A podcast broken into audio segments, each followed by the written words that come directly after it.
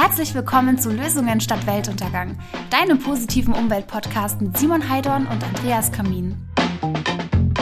Willkommen beim Podcast Lösung statt Weltuntergang. Mein Name ist Simon und ich darf euch ganz herzlich begrüßen zur allerersten Folge. Und ich bin nicht alleine hier, denn es geht eigentlich um diesen Mann. Das ist Andreas Kamin. Andreas hat ein Buch geschrieben mit dem gleichen Titel wie dieser Podcast. Was für ein Zufall. Lösung statt Weltuntergang. Genau. Wir blenden das Buch einmal kurz ein. Lieber Andreas, schön, dass du da bist. Ja, ich freue mich auch. Vielen Dank. Sehr gut. Dein Buch heißt Lösung statt Weltuntergang über positive Kipppunkte. Kipppunkte kennt man ja eigentlich eher im negativen Kontext. Ne? Ich kenne das jetzt so aus, dem, aus der aus der Klimawandel, äh, aus dem Klimawandel Kosmos sozusagen. Kipppunkte sind, so wie ich das verstehe, ähm, Punkte, die bei der Erderwärmung äh, auftreten können oder zwangsweise wahrscheinlich auch werden. Ähm, sowas wie zum Beispiel das ähm, Schmelzen der Polkappen, dass wir sagen, die Polkappen werden irgendwann nicht mehr, nicht mehr da sein oder nur noch zum geringen Teil und wir werden auf, der gesamten, auf dem gesamten Globus ähm, Überschwemmung erleben. Ne? Ähm, positive Kipppunkte, was ist das überhaupt?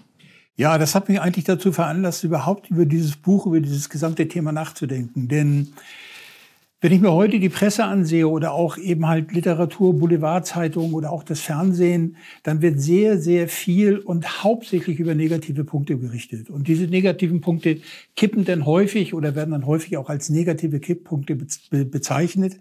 Das heißt, Klimaerwärmung, ähm, die, die Fortschreitung der Wüsten, überall entstehen Haufen Brände, die Polkappen schmelzen, was du schon gesagt hattest.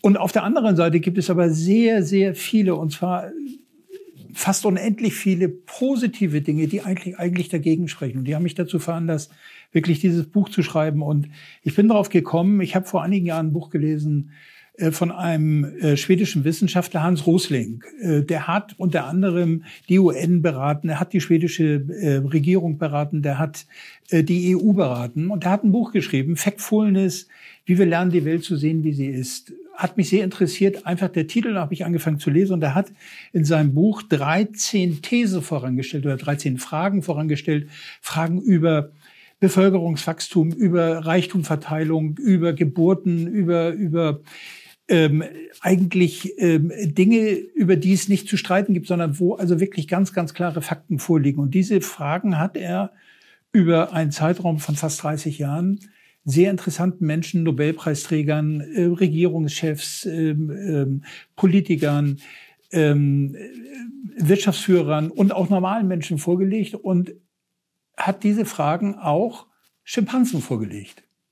Okay, Schimpansen vorgelegt. Ja, genau. Wie muss ich mir das vorstellen? Und da habe ich, äh, die, die haben natürlich die, diese Fragen nicht verstanden, sondern die haben einfach aus Zufall irgendetwas angekreuzt oder irgendetwas markiert. Und nun fragt man sich, wer hat denn eine höhere Trefferquote erzielt. Und da waren es die Schimpansen. Okay. Und da habe ich mir einfach gesagt, das kann doch eigentlich nicht sein. Bei so normalen Fragen, dass da wirklich dann auch ein Zufallsprinzip oder bei einem Zufallsprinzip einfach Primaten eben halt Affen, die davon nichts verstehen, recht haben. Und bin dann äh, stärker eben halt in dieses Thema eingestiegen und ähm, bin dann auf eine Studie der Harvard-Universität gestoßen, äh, aus dem Jahre 2015 und die hat Folgendes gemacht. Die hat nämlich gesagt, was passiert eigentlich, wenn wir negative ähm, negative Presse oder negative Informationen verarbeiten, was passiert dann mit uns und was passiert im Gegenteil, wenn wir positive ähm, ähm, Informationen verarbeiten. Und haben also zwei Gruppen genommen, haben eine Gruppe genommen, die haben also morgens negative Meldungen konsumiert und zwar, halte ich fest, nur drei Minuten lang. Okay. Nicht länger. Und die Kontrollgruppe hat, oder die, die zweite Gruppe hat dann positive Nachrichten, eben halt auch nur drei Minuten.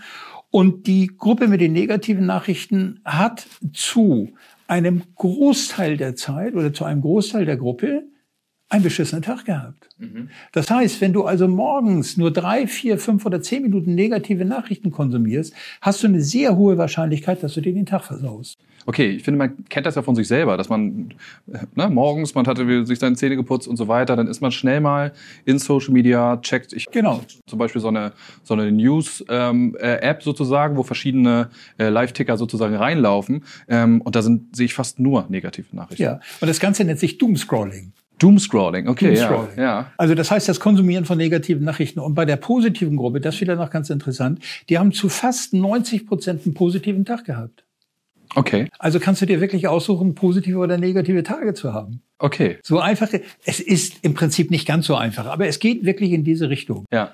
Und das hat mich veranlasst, eben halt dieses Buch zu schreiben. Und ich bin ähm, mittlerweile dann irgendwo, irgendwo bei 600 Seiten gelandet, habe das Buch dann in zwei Bände geteilt. Und der erste Band ist, wie gesagt, was du schon gesagt hast, jetzt erschienen. Genau. Und hat also mehrere hundert wirklich tolle Projekte mit denen wir die Welt verändern können. So will ich das wirklich mal sagen. Sehr gut. Und genau darum soll es hier auch im Podcast ja. gehen, weil ich möchte es einmal noch mal ganz kurz für unsere, wir sind in der ersten Folge, das heißt, wir müssen, müssen unseren Zuhörenden sozusagen einmal erklären, worum es geht. Du hast diese vielen, vielen positiven Stories sozusagen in ein Buch verfasst, also diese ja. positiven Geschichten, ähm, die Menschen auf der ganzen Welt irgendwie verleitet haben, zu sagen, okay, wir möchten irgendwie einen Unterschied machen. Und deshalb genau. machen wir, rufen wir irgendwelche Projekte ins Leben oder werden selbst einfach, einfach aktiv in unserem, im, im Alltag oder so. Ne? Und in unserem Podcast wollen wir ein paar von diesen Geschichten jetzt mal in die Welt raustragen, sozusagen, als Videopodcast, als Podcast zum Hören. Ähm, und wir machen in jeder Folge haben wir jetzt drei bis vier Themen aus dem Buch sozusagen, die wir ähm, exklusiv für euch sozusagen hier anteasern. Ähm, das Konzept ist folgendes. Ich bin hier sozusagen als äh, Normalbürger mit einem normalen durchschnittlichen äh, Grundwissen, würde ich jetzt einfach mal sagen. Und ich habe hier vier Begriffe. In unserer ersten Folge sind das folgende Begriffe. Wir haben den Begriff Tiny Woods, Begrünung der Wüsten, Schutz der Korallen, Schrägstrich 3D-Rifffliesen, bin ich sehr gespannt drauf. Und Herr Help the Oceans. Das sind vier Themen, die mir jetzt erstmal nichts sagen. Ich kann natürlich versuchen, da irgendwie so ein bisschen was ähm, rein zu interpretieren aus meinem normalen äh, Verständnis der Wörter sozusagen. Aber du wirst das Ganze mit Geschichten hinterlegen. Und ja, ich bin, glaube ich, genauso gespannt wie die Leute da draußen. Und ich würde sagen, vielleicht fangen wir doch einfach mal an mit dem ersten Punkt, Andreas. Wollen wir das so machen? Wir arbeiten Punkt, Punkt für Punkt durch, ja? Finde ich super. Gut. Ähm, der erste Punkt wäre, wie schon erwähnt, Tiny Woods. Wie muss ich mir das vorstellen? Sind das, oder Tiny, klar, Englisch, klein, Woods, Wälder. Ähm, sind das kleine sind das kleine Bäume? Sind wir in der Welt der Bonsai-Bäume? Wahrscheinlich nicht. Oder sind es vielleicht von der Fläche kleine Wälder? Und ja, ich bin ganz gespannt. Wie muss ich mir das vorstellen, Andreas? Tiny Woods. Bonsai war schon das richtige Stichwort. Es sind natürlich keine kleinen, keine kleinen Bäume, aber Bonsai kommt ja aus Japan. Mhm. Und dieser ähm, dieses Konzept der Tiny Woods ist entstanden oder, oder ins Leben gerufen worden von einem japanischen Ökologen, Bio, Bio, Biologen und Ökologen. Und zwar von einem Herrn Miyawaki. Der lebt leider nicht mehr, der ist mittlerweile tot, aber der hat ein Konzept entwickelt, wo er sagt, es gibt ähm, auch gerade im urbanen Bereich, also gerade im städtischen Bereich, gibt es häufig Flächen, die sind vielleicht 100, 150, 200 Quadratmeter groß, Brachflächen, wo, wo nichts passiert, wo einfach Müll rumliegt. Und er ist herbeigegangen und hat also so eine Fläche genommen mit 200 Quadratmetern und hat diese Fläche rekultiviert oder renaturiert. Das heißt, er hat also den Boden bearbeitet, indem er also äh, spezielle Mikroorganismen eingebracht hat, indem er dort Pilze eingebracht hat und dann hat er angefangen, dort einen Wald zu pflanzen. Mitten in der Stadt? Mitten in der Stadt, auf 200 Quadratmeter. Okay, das heißt, er hat, hat sich erstmal den Boden wahrscheinlich angeguckt und hat gesagt, okay, ich muss diesen Boden erstmal wieder so genau. rekultivieren sozusagen. Ne? So, und da ist eben halt ein Wald entstanden. Innerhalb von drei, vier Jahren ist da ein richtiger Wald entstanden. Und das Interessante ist, dass dieses kleine Biotop eine so hohe Biodiversität hat, und zwar bis zu 30-fach höhere Biodiversität als in normalen Wäldern. Das heißt, ich habe dort Ansiedlung von Amphibien, von, von kleinen Reptilien, je nachdem, wo man, wo man eben halt lebt. Ähm, die, die, die Anzahl der, der Insekten hat enorm zugenommen, eben halt in diesem Bereich. Und das Schöne ist, dass dieses ähm, die, dieses Konzept eben halt übertragbar ist weltweit. Mittlerweile sind weit über 3000 weltweit weit über 3000 von diesen Tiny Forests, von diesen Miyawaki-Wäldern entstanden. In Deutschland gibt es also einige Gruppen. Es gibt in der Nähe von Hamburg eine Gruppe, die mittlerweile regelmäßig jetzt Wälder pflanzt. Eine Gruppe in Brandenburg ist ausgezeichnet worden in Deutschland äh, mit dem mit dem ähm, ähm, mit mit einem Preis für für äh, die Erhöhung der Biodiversität. Also insofern, das ist eine ganz ganz tolle Geschichte und da muss ich mal ganz kurz mal zwischenfragen. Da stellen sich mir erstmal mehrere Fragen. Also warum habe ich jetzt hier zum Beispiel bei diesen Tiny Woods eine, eine höhere Biodiversität, weil der Wald in Ruhe gelassen wird sozusagen? Nee, der wird gar Oder- nicht so sehr in Ruhe gelassen, sondern der wird ja begutachtet, der wird in der Zeitung wird er beschrieben, da kommen Journalisten hin, das sind ja Anziehungspunkte, eben halt auch Anziehungspunkte für andere Menschen. Nein, sondern weil ich weil, weil er ein, ein System entwickelt hat, wo letztendlich der Wald sich gegenseitig, wie, wie, wie soll ich sagen, sich gegenseitig eben halt, na, befruchtet kann man nicht sagen, aber sondern, sondern äh, gegen, also letztendlich dazu, dazu beiträgt, dass ich einen sehr hohen Anteil an, an Insekten bekomme, einfach weil Okay. ich sehr viel blühende Pflanzen dabei habe. Das heißt, da ist schon ein System hinter, ne? Also Da muss ich mir das ein noch ein bisschen so, System so dahinter, vorstellen. Ich kenne das aus dem eigenen Garten. Ich hatte mal überlegt, habe ich nie gemacht, aber äh, Permakultur zum Beispiel, ne? Dass man sagt, ich, ich äh, nehme einfach Pflanzen irgendwie, die gut, gut miteinander klarkommen. Also quasi Multikulti im Garten oder wie auch immer, ne? Ja. Ne? Pflanzen, die Also irgendwie ich sag, sich mal, gegenseitig ich sag mal, wenn ein bisschen positiv vereinfacht kann man das so schon nennen. Ne? Also Ja. Multikulti eben halt in diesem Wald. Und das Interessante ist, das, was sich daraus eben halt entwickelt hat, ist einfach, einfach so eine Bewegung. Wenn ich mir überlege, es sind jetzt mittlerweile über 3000 Wälder in, weltweit entstanden. In, in Deutschland, in, in, in der Schweiz, in Österreich entstehen überall diese Wälder. Mhm. Und ich kann das vor Ort machen. Ich muss da nicht irgendwo in den Urwald und irgendwelche Regenwälder retten, sondern ich kann das in der Stadt machen. Ja. Man, es gibt überall Flächen, wo ich 100, 150, 200 Quadratmeter Fläche habe. Und wenn sich ein paar junge Leute zusammenfinden, Friday for Future oder wer auch immer, sollen die das machen. Jeder kann da etwas tun. Aber darf ich das? Also wir sind jetzt in der Nähe von Hamburg. Also kann ich jetzt, äh, ich, keine Ahnung, ich schließe mich dieser Bewegung an, Ja. ähm, schaue mir an, okay, welche Pflanzen brauche ich, besorge mir diese Pflanzen. Gut, das Ganze kostet wahrscheinlich auch ein bisschen Geld und natürlich auch Zeit. Ähm, ich fahre jetzt, keine Ahnung, nach Hamburg und sag, okay, der Platz hier gefällt mir gar nicht, wie der hier aussieht. Ich mach, mach mir den mal neu. Oder ich meine, der, meldet man das an? Oder ich, ich kann nicht Also- mir einfach Flächen erschließen sozusagen, In, ne? in Deutschland ist es ja so, Grundstücke Ja. gehören irgendjemandem. Ja. Also das heißt, ich muss den Eigentümer schon um Erlaubnis bitten oder schon, Ja. um, schon um Erlaubnis fragen. Ich kann nicht einfach ein fremdes Grundstück betreten und dann Wald drauf pflanzen. Das funktioniert Schade, weil mir würden schon einige Plätze einfallen. Ja, mir auch, aber so einfach geht's nicht. Aber Ja. es ist eine tolle Geschichte und, und ähm, ich sag mal, jeder ist doch heute, jeder, jeder möchte doch etwas für die Umwelt tun und jeder möchte etwas für das Klima tun. Und das ist eine Sache, wo ich für das Mikroklima in der Stadt eine ganze Menge tun kann. Mhm. Ich finde das toll. Ich finde das auch eine super Idee. Ist das ein, ist das eine, eine Bewegung? Sind die organisiert oder wie muss ich mir das vorstellen? Nein, ist keine Bewegung, sondern das ist ein Konzept. Ähm, das ist ein Konzept, das kann man, das kann man überall umsetzen, aber es entsteht daraus letztendlich eine Bewegung. In Bönning steht in der Nähe von Hamburg hat sich eine Gruppe gebildet. Die haben mittlerweile, glaube ich, 10, 12 oder 14 von diesen Tiny Woods angelegt. Das sind äh, 30, 40 Leute, die sich zu einer ja, zu, zu einem, ich, ich will mal sagen, zu einem Club zusammengetan haben. Ja. So, und die gestalten einfach ihre Freizeit, indem sie sagen, wir wollen etwas für die Natur tun. Ich finde das eine super Geschichte. Ja, finde ich auch. Das kann ich in jeder Stadt machen. Es gibt in jeder Stadt so viele Menschen, die etwas tun wollen. Warum tun sie sich nicht zusammen? Und, und äh, es gibt genügend freie, freie Grundstücke. Jetzt denke ich so, okay, wie, wie finanziert man das? Gibt's da, hast du da Erfahrungswerte irgendwie? Also, wenn, wenn jetzt die, die, die Zuschauenden da draußen sagen, finde ich eine ganz tolle Idee, gleich erste Folge hier, so ein Hammer, äh, Tiny Woods und, äh, keine Ahnung, nebenan äh, das Grundstück von meinem Nachbarn, der hat da alles zugepflastert mit Beton oder sowas, das gefällt mir gar nicht. Den frage ich mal, ob ich da ein Tiny äh, Wood hinbauen kann. Ähm, äh, Gibt's da irgendwie, kann man das, Das kostet doch- spenden oder kann man ja, das also selber es kostet keine oder? Hunderttausende von Euro. Ja. Also es gibt ja verschiedene Möglichkeiten. Hab ich auch nicht. Nein, aber wenn ich das beispielsweise über eine Crowdfunding-Geschichte mache, dann hole ich damit 4.000, 5.000 Euro rein. Damit pflanze ich so einen Wald. Ja. Ich muss ja keine, es sind ja keine fertigen Bäume, die 10.000 Euro kosten und sieben Meter schon groß sind, sondern das Ja. sind, da- das ist ein Wald, der entwickelt sich, der wird gepflegt und nach zwei, drei, vier Jahren ist das also ein fertiger Wald. Ja. Sicherlich noch nicht mit Bäumen, die eben halt in den Himmel wachsen, aber es entwickelt sich dann letztendlich, ne? Und das Schöne ist eben halt, ich rege damit andere Leute an. Das heißt, ich zeige ihnen, was möglich ist, eben halt auch im kleinen Bereich etwas für das Klima zu tun. Ja. Ist eine tolle Geschichte. Ich find's super. Ähm, Gibt es irgendwas, was wir einblenden können? Weil ich finde, wir wollen den Leuten ja auch ein bisschen was mit an die Hand geben. Ähm, Tiny Woods kann man wahrscheinlich googeln, aber vielleicht können wir ja sowas einblenden.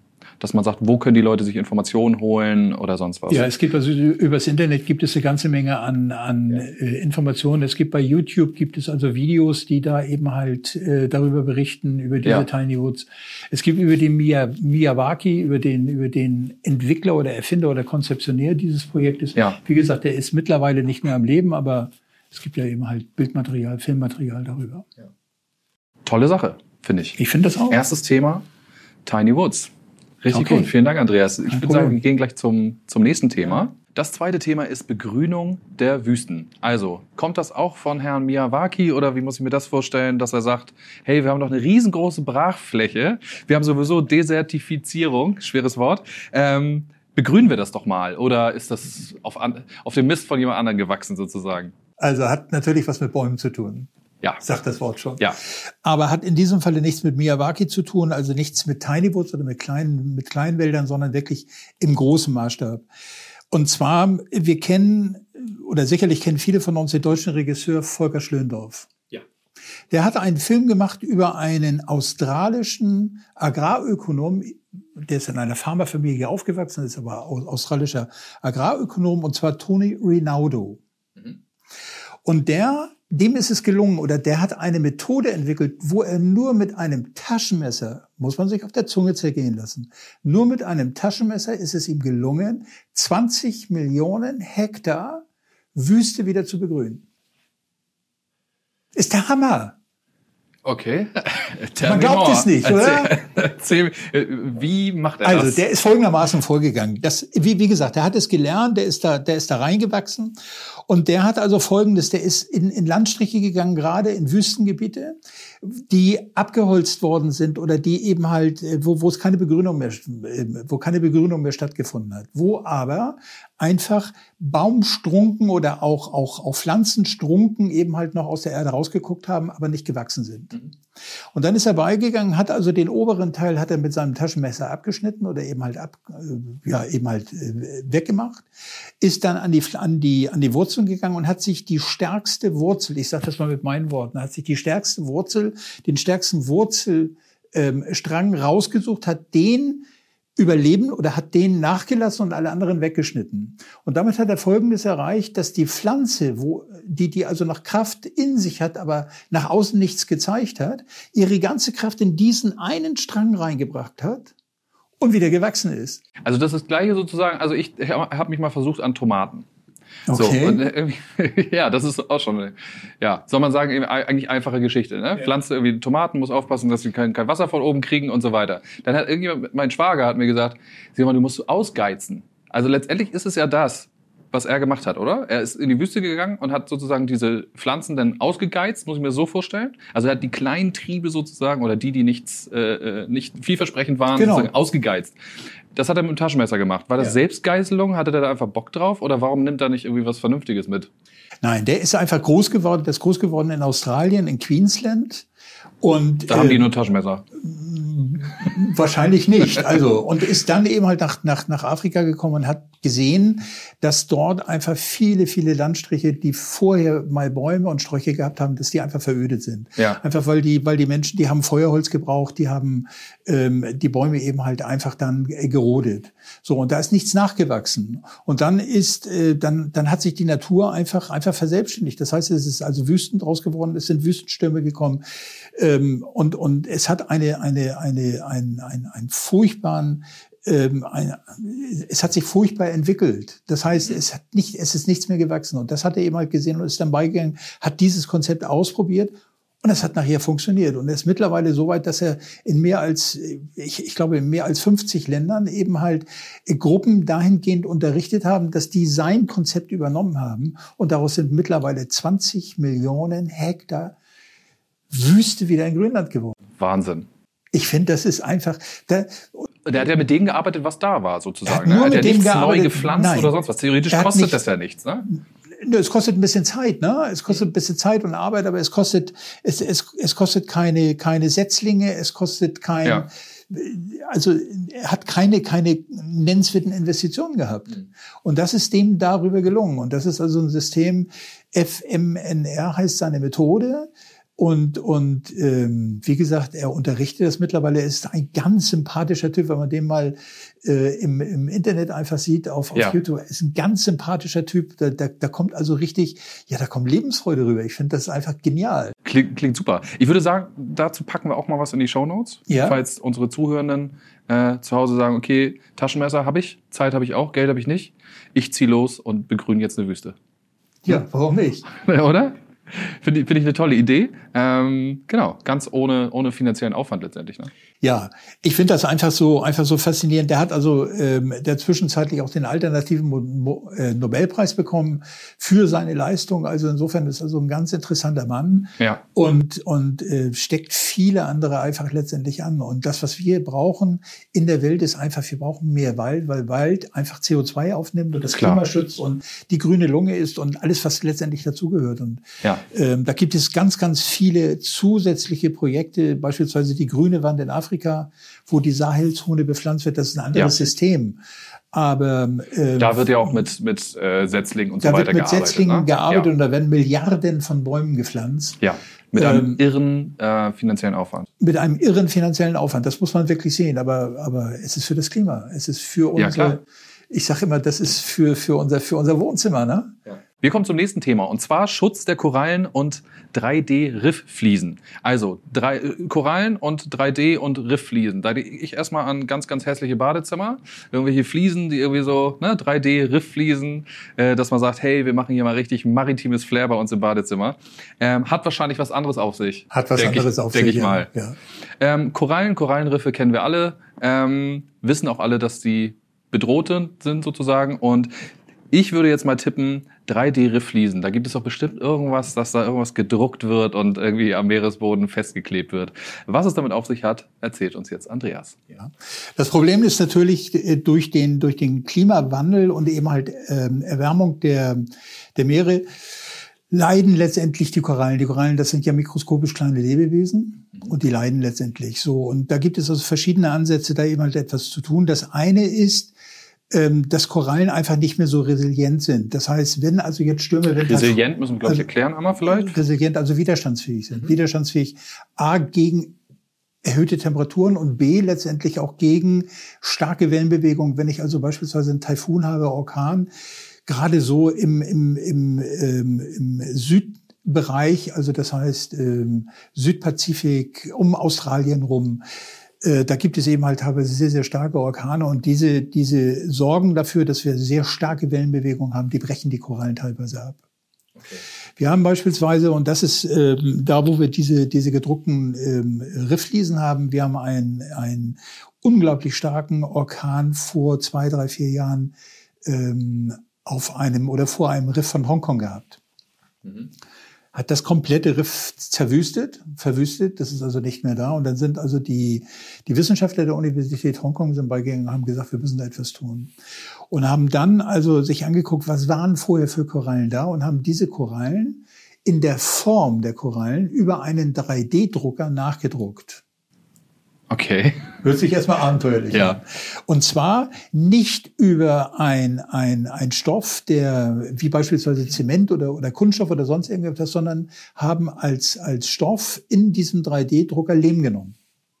Lehm. Lehm. Okay, das wäre nämlich meine nächste Frage gewesen, weil wir können ja nicht irgendwie 3D-Rifffliesen aus äh, irgendwelchen Kunststoffen und Ölen oder sowas Korrekt. da. Korrekt. Haben das also aus Lehm gemacht, haben das, haben diese 3D-Fliesen in Form eines Gehirns gedruckt. Okay. Und zwar äh, Korallen, wenn man, wenn man sich vielleicht dran erinnert, so das eine oder andere Bild, dann sehen die also teilweise aus, dann, dann haben die so, so Gehirnstrukturen. Und haben das eben halt äh, dann in dieser zerstörten Korallenlandschaft ähm, abgesetzt, haben die dort ange und die Korallen haben sich darauf entwickelt. Das Okay. heißt, die haben also ein künstliches Korallenriff geschaffen. Und das Interessante ist, nach einigen Jahren haben sich also diese Korallen, diese, diese gedruckten Lehmstrukturen, so will ich es mal nennen, eben halt zersetzt. Weil Lehm ist, ist ein Stoff, ein natürlicher Stoff, der zersetzt sich irgendwann. Und äh, was geblieben sind, sind natürliche Korallen. Das heißt, die haben damit eben halt das Korallenriff wiederhergestellt. Es dauert noch ein paar Jahre, aber es dauert jetzt nicht hunderte von Jahren. Das heißt, sie haben also den Korallen eine Wachstumshilfe gegeben über eine moderne 3D-Technik. Finde ich cool. Das ist verrückt. Ich finde, das ist ein gutes Beispiel, wo man sehen kann, dass, ich sag mal, neuere Techno Technologien, jetzt wie der 3D-Druck oder sowas, ne, oder künstliche Intelligenz oder solche Sachen, wo die halt uns auch helfen können, irgendwie der Natur dann wieder ein Stück weit zu helfen. Ne? Ähm, das vielleicht nochmal ergänzend dazu. Die Australier, die Universität von Sydney hat einen etwas anderen Weg gewählt, auch um Korallen eben halt äh, und auch Kleinstlebewesen eben halt wieder, wieder ähm, mehr Lebensraum zur Verfügung zu stellen, und zwar Living Seaworlds, also lebende äh, Seewände. Übersetzt heißt das. Ja. So, und das heißt, auch das haben die eben halt im Labor hergestellt. Die haben also Strukturen im Labor hergestellt, haben die also ins Meer gesenkt. Und da haben sich also, ähm, da haben sich ähm, Seetank dran gebildet, da, da sind Kleinstlebewesen entstanden. Ein Riesenerfolg, wo die, also das Mikro, ähm, Mikroorganismen und, und letztendlich auch ähm, Kleinst Lebensräume wieder aktiviert haben. Und das ist so erfolgreich geworden, dass äh, dieses System jetzt mittlerweile weltweit angewandt wird äh, in, in, in ähm, größerem Maßstab und sogar in der Ostsee in Kiel. Echt? Ist ja, das so? Hammer. Die versuchen dort eben halt solche Korallen, es sind keine Korallen, aber so korallenartige Lebensräume ja. zu schaffen, eben halt, weil Ostsee ist auch ein sehr stark belastetes Gewässer, das wissen wir, und, und die äh, das Maritime Institut in Kiel äh, ist da eben halt und hat das übernommen und ich weiß nicht, wie groß der Erfolg mittlerweile ist. Da sind die relativ frisch dabei. Aber ich finde das schon toll, was sich das. Das ist aber eine Start. Also wir haben jetzt bei den, ersten beiden Themen waren das ja sozusagen Bewegungen oder Privatpersonen, die jetzt irgendwelche Initiativen ins Leben gerufen haben oder Systeme erfunden haben, wie man Dinge besser gestalten kann. Ähm, das ist jetzt eine staatliche Geschichte, aber, oder? Naja, das sind ähm, ja selbstverständlich einfach, weil es ähm, äh, Wissenschaftler sind, die auf diese Idee gekommen sind, äh, das zu entwickeln, weil ich bin davon überzeugt, und das habe ich auch in dem Buch geschrieben, dass es nicht allein nur Privatinitiativen, sondern es muss eine Symbiose sein oder es muss ein, ein, ein es, es müssen mehrere, mehrere Mosaiksteine zusammenkommen. Es muss die Wissenschaft zusammenkommen. Ich habe in dem Buch auch über, über viele Unternehmen geschrieben, die tolle Projekte haben. Wir werden über das eine oder andere sicherlich noch sprechen. Es sind Privatpersonen, die tolle Ideen haben und das umsetzen. Also mhm. es äh, müssen mehrere daran ziehen. Ja, alles klar. Stein. Also vielleicht die Privatwirtschaft, die dann auch Gelder reingibt oder sowas, Staaten, die vielleicht äh, Rahmenbedingungen schaffen, dass sowas ja, dann auch, ja. auch, auch passieren kann. Ne? Ja, ähm, ja finde ich auch ein super, super tolles Projekt. Ähm, bin gespannt. Hierzu packen wir es auch entwickelt was. sich was. Hierzu packen wir auch was in die Show Notes, würde ich sagen. Ne? Gut. Ähm, okay, Andreas, bleiben wir im Meer denke ich jedenfalls, dass es darum geht. Denn unser viertes, Stich, äh, viertes Stichwort sozusagen heißt, oder unser Vierter Punkt, Hair Help the Oceans. Hair Help the Oceans, also es geht um Haare und Ozeane. Wie muss ich mir das vorstellen? Haare, ich, ich rate, vielleicht kann ich einfach noch mal raten, worum es eventuell ja, gehen könnte. Äh, verrückte Idee. Haare, vielleicht geht es um ein Filtersystem oder sowas, um vielleicht Mikroplastik aus dem Ozean zu fischen? Weit gefehlt. Weit gefehlt. Okay. Weit gefehlt. Ich bin gespannt, worum es Lass mich das wirklich handelt.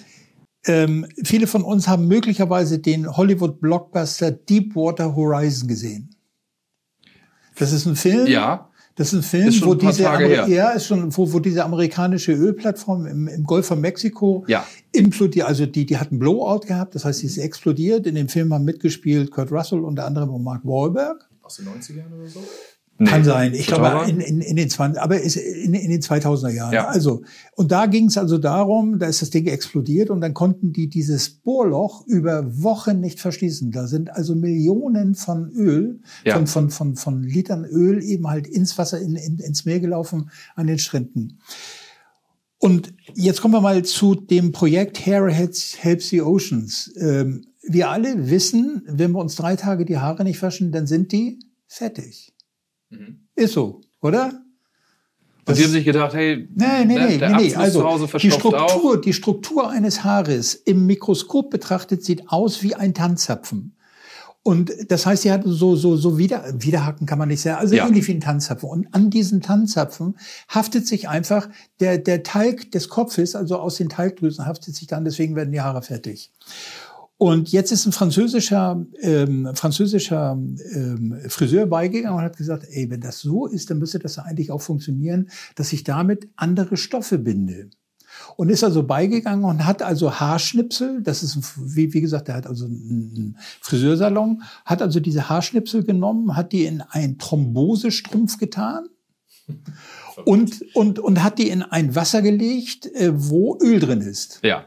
Und innerhalb von kürzester Zeit, ich will jetzt nicht sagen innerhalb von Sekunden, aber keine Minute, hat also quasi das Haar dieses Öl absorbiert und aufgenommen. Mhm. Es ist atemberaubend schnell gegangen. Und das hat er weiterentwickelt und ist also mittlerweile so weit, dass die pro Monat 80 bis 100 Tonnen an Haarschnipseln, also an abgeschnittenen Haaren geliefert bekommen und die eben halt in, in, ähm, in, in, in in diesem Fall jetzt nicht mehr Thrombosestrümpfe, Ja, aber eben halt in, oder irgendwie sowas, ne? hineintun, dann ein paar Korken dazu, damit das schwimmt und damit nehmen die letztendlich Öl auf. Okay. Passiert, also das war ein Friseur, der sich Das das, gedacht hat. Der ist aber nicht an die, der hat, ist darüber gestolpert, dass sozusagen Haare diese Struktur haben und so weiter.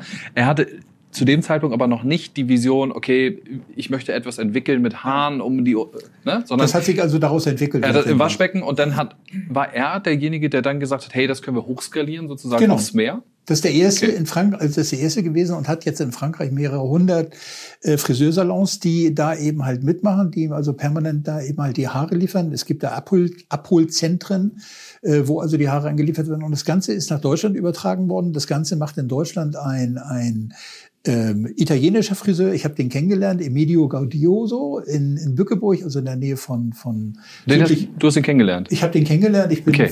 vor, vor, vor, vor drei Wochen bei ihm gewesen im, im, ähm, in seinem äh, Salon und habe das also mit ihm mal besprochen. Und die haben also mittlerweile in Deutschland, glaube ich, auch an die 150, 200 Läden, Friseurläden, die sie mit, mit abgeschnittenen Haaren beliefern. Und ähm, das Interessante ist, diese Haare nehmen ja nicht nur Öl auf, sondern die nehmen beispielsweise, wenn wir Urlaub machen, wir sind am Strand und dann kommt Sonnencreme drauf und die Sonnencreme, die, die, die, die wird vom, vom Meer wieder eben halt abgewaschen, dann Ja. schwimmt die auf der Meeresoberfläche und, und ist so ein, so ein glibberiger Film.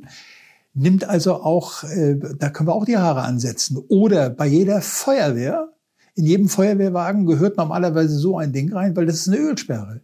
Wie oft, oder THW, wie oft müssen die also irgendwelche, irgendwelche Ölunfälle ähm, ähm, da eben halt beheben mit dieser, Ja. mit, mit, mit, mit diesem roten, roten Streusalz, hätte ich fast gesagt. Ja. Äh, ja, dieses, dieses Zeug ist eine ganz, ganz tolle Geschichte. Und ich kann diese Haare kann ich bis zu achtmal wiederverwenden. Das heißt, ich kann sie wieder reinnehmen, ich kann sie bis zu achtmal wiederverwenden. Und ein Kilo Haar nimmt, ähm, ähm, äh, nimmt ungefähr acht Liter Öl auf. Okay, Wahnsinn. Das ist eine ganz, ganz tolle Geschichte. Ja. Deswegen sage Und ich, das, dieser Friseur hat das aber immer noch in der Hand, die ganze Geschichte. ja, sowohl in Deutschland wie auch in, in, in, äh, wie auch in Frankreich. Okay. Ja. Schneidet er noch Haare oder ist er nur am Öl Ja, das ist ein tolles, das ist ein toller Laden. Ich bin, wie gesagt, ich bin da gewesen. Der läuft wie, der, der läuft wie verrückt. Da sind, ich, ich würde mal sagen, da sind bestimmt 10, 12 Leute, die da Haare schneiden. Das ist ein großer Salon, ja. ja. Großer Salon und ganz in, Da müssen auch viele Leute zum Haare schneiden kommen dann, ne? ja. Es ist Wenn das die Runde macht, müssen ist ein ganz innovativer, ist ein ganz innovativer und äh, die haben jetzt ein großes Projekt in Venezuela Ja. laufen. Also insofern äh, weiß keiner. Und ich sage immer, wenn ich zum Friseur gehe, Mensch, melde dich da an und Ja. lieber deine Haare dahin, tust was für die Umwelt. Das ist ja Statt cool. die Haare einfach wegzuwerfen. Und wie wird das, hast du eine Idee, wie, wie wird das finanziert? Geht das auch über Crowdfunding? Oder, oder wer, wer zieht denn diese Dinge überhaupt durchs Meer? Äh, wenn ich jetzt eine Ölver wenn, wenn ich jetzt einen Ölunfall habe, das heißt, ich habe so eine Verschmutzung irgendwo an, an, an einer Küste oder so, dann ist dafür immer die örtliche Kommune beziehungsweise eben halt äh, Umweltamt zuständig. Also wenn wir in Deutschland Ja. so, ein, so ein Problem haben, tritt immer das Umweltbundesamt äh, mit, in, mit, mit auf den Plan. Okay. Also insofern. Das heißt, er ist wahrscheinlich an diese Ämter auch rangegangen und hat gesagt, hey, Ja, ich also wie die richtig das tolle jetzt- Idee. Wie die das jetzt äh, finanziell umsetzen, kann ich im Augenblick nicht Ja. sagen. Ja. Ähm, ich finde nur das Konzept einfach, einfach fantastisch und, und der sucht eben halt noch weitere Friseurläden, die ihn dann eben halt entsprechend beliefern. Okay, super. Also, das ist ja ihr- vielleicht mal einen kleinen Au- Aufruf wert, oder? Wenn ihr, wenn ihr das nächste Mal zum Friseur geht, Ja. sprecht ihn an. Hair helps the oceans. Tolle Geschichte. Das ist richtig super. Ich finde, das ist doch, das ist doch was, was vielleicht jeder, äh, jeder und jede äh, nächstes Mal beim Friseurbesuch dann äh, machen kann. Vielleicht das Ich mal denke, ansprechen, jeder kann oder? ein bisschen was tun, oder? Ja, Auf richtig gut. Ja. Ich finde, auf geht's, auf geht's. Ich finde, das ist ein äh, gutes Schlusswort auch. Ähm, das war quasi die erste Folge. Wir haben vier super coole, spannende Themen ähm, behandelt sozusagen. Du hast mir was darüber erzählt. Ich habe was gelernt. Ich hoffe, ihr da draußen habt auch was gelernt. Also an den, an den Bildschirmen, an den Podcasts bei YouTube und so weiter, wo man uns hier überall ähm, finden kann. Ähm, ja, das war die erste Folge. Vielen Dank. Empfehlt den Podcast gerne weiter. Ähm, wenn ihr bei YouTube unterwegs seid, schickt den Link an Freundinnen und Freunde. Ähm, wir würden uns mega freuen. Das war die erste Folge. Und ja, wir werden auf jeden Fall noch weitere produzieren. Dein Buch blenden wir jetzt nochmal ein. Wo kann man dein Buch überall kaufen? Vielleicht können wir es auch Also derzeit, derzeit hauptsächlich nur bei Amazon. Ja.